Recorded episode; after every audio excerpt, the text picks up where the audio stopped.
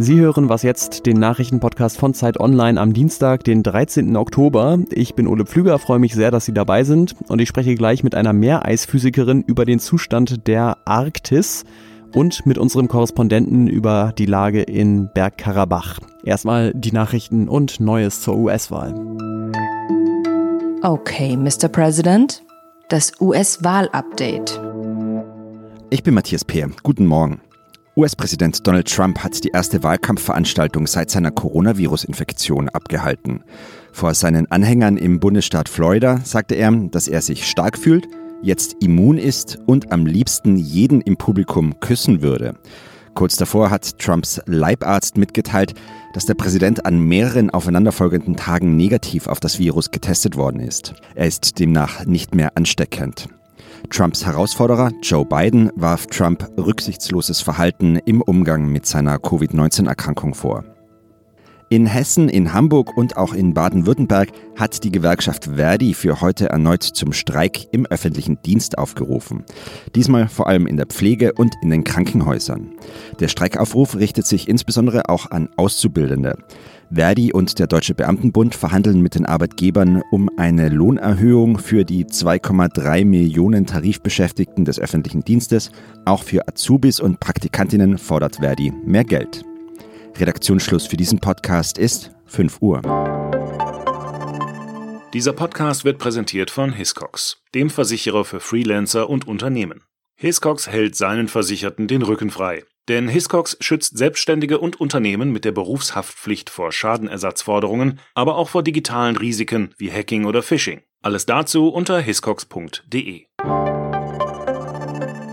Gestern ist eine der größten Arktis-Expeditionen in der Geschichte zu Ende gegangen. Das Forschungsschiff Polarstern ist, nachdem es sich ein Jahr lang mit einer Eisscholle durch das Nordpolarmeer hat treiben lassen, wieder in Bremerhaven angekommen.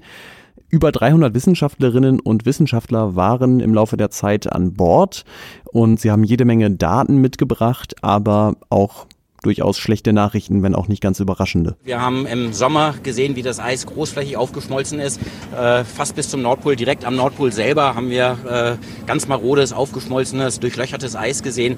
Wenn der Klimawandel so weitergeht, werden wir in wenigen Jahrzehnten eine im Sommer eisfreie Arktis haben. Das war der Leiter der Expedition Markus Rex und ich freue mich wahnsinnig, dass ich jetzt die Meereisphysikerin Stefanie Arndt am Telefon habe vom Alfred Wegener Institut, die ebenfalls über mehrere Monate dabei war und dort das Team geleitet hat, das nochmal ganz intensiv und besonders detailliert das Eis untersucht hat. Hallo.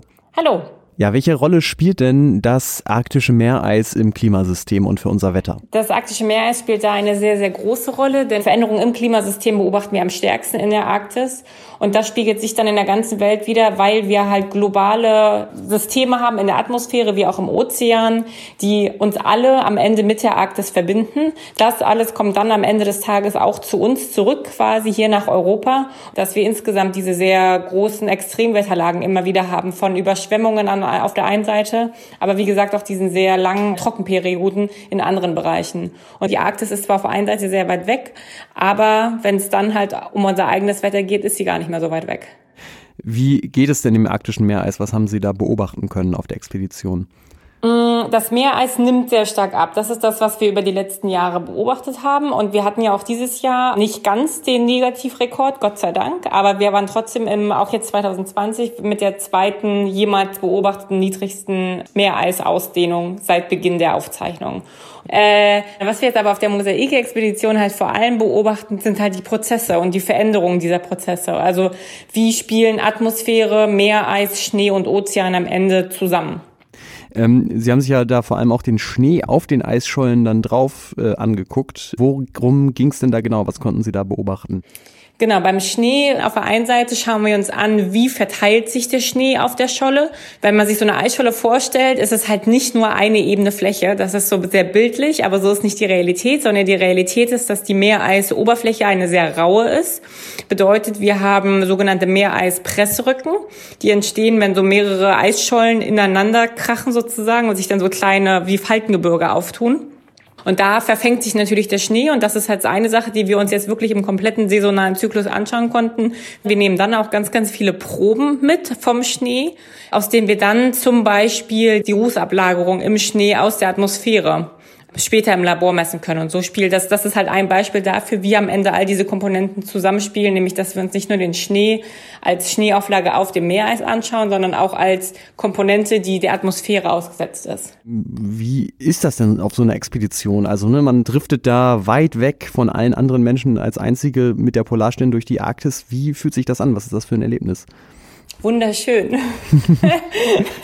also es ist halt wirklich, das es ist, ist natürlich, ähm, es ist schon was sehr Besonderes. Und ich meine, ich spiele immer regelmäßig das Spiel, wenn ich da so sitze und meine Messungen mache, dass ich mir so vorstelle, wo bin ich gerade auf dem Globus und wie viel Meter Ozean sind unter mir. Und wenn man sich das dann also vorstellt, so, okay, ich sitze auf meiner zwei Kilometer ja, großen Eisscholle, die so zwei Meter dick ist ungefähr. Und dann hatten wir also zeitweilig über 4000 Meter Wasser unter uns das ist schon was wirklich, ja, was Besonderes und was einem dann schon kurz kalt den Rücken runterläuft. Nicht nur, weil es draußen kalt ist, sondern weil es einfach dann so von innen diese, ja, dieser, dieser besondere Moment einfach einem bewusst wird. Ja, vielen Dank für diese Schilderung, Stefanie Arndt, und viel Erfolg dann beim Auswerten der Daten auch. Dankeschön.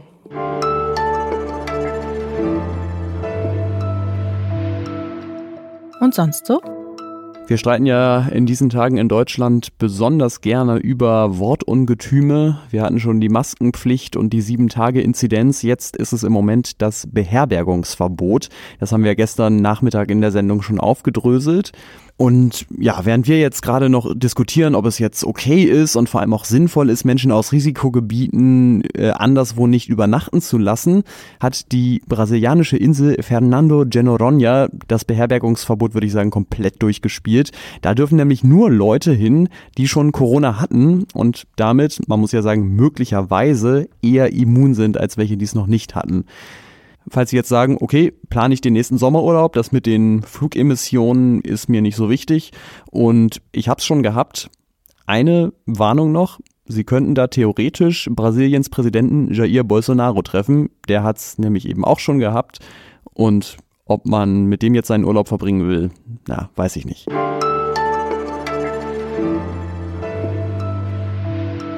Zwei der am stärksten militarisierten Länder der Welt führen einen Krieg gegeneinander. Ich spreche nicht von den USA und Russland und auch nicht von Nordkorea, sondern von Armenien und Aserbaidschan.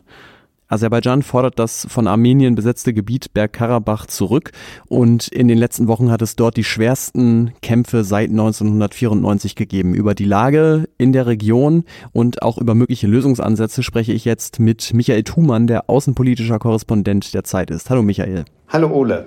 Es wurde ja eigentlich vergangenes Wochenende eine Waffenruhe verkündet, aber man hatte den Eindruck, die ist ja entweder sofort wieder gebrochen worden oder überhaupt gar nicht eingehalten worden. Warum denn nicht?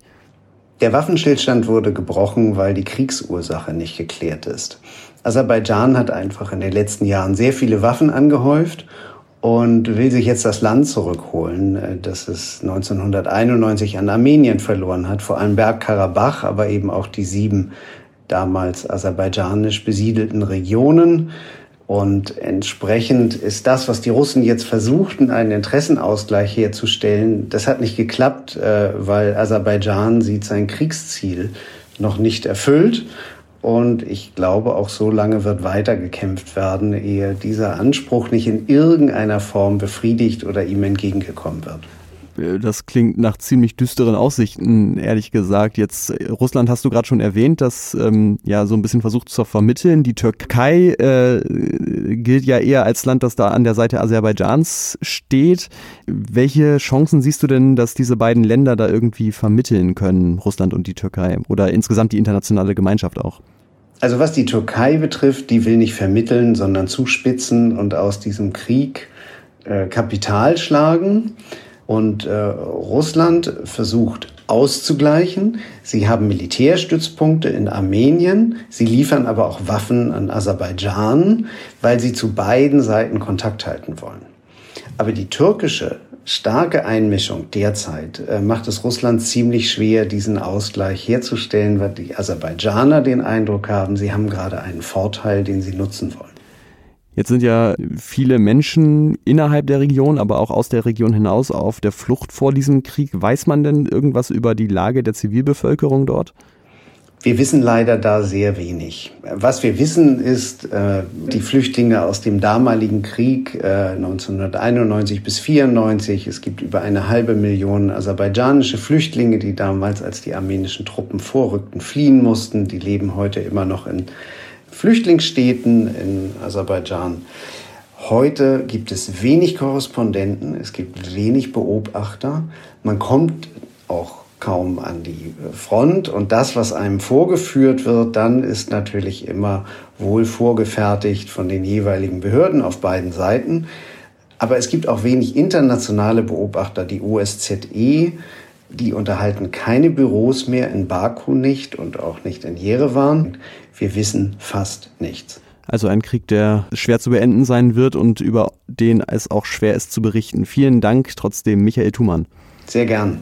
Und damit endet diese Ausgabe von Was jetzt am Dienstagmorgen. Heute Nachmittag natürlich wie immer das Update. Wir freuen uns, wenn Sie uns eine Mail schreiben an wasjetzt.zeit.de.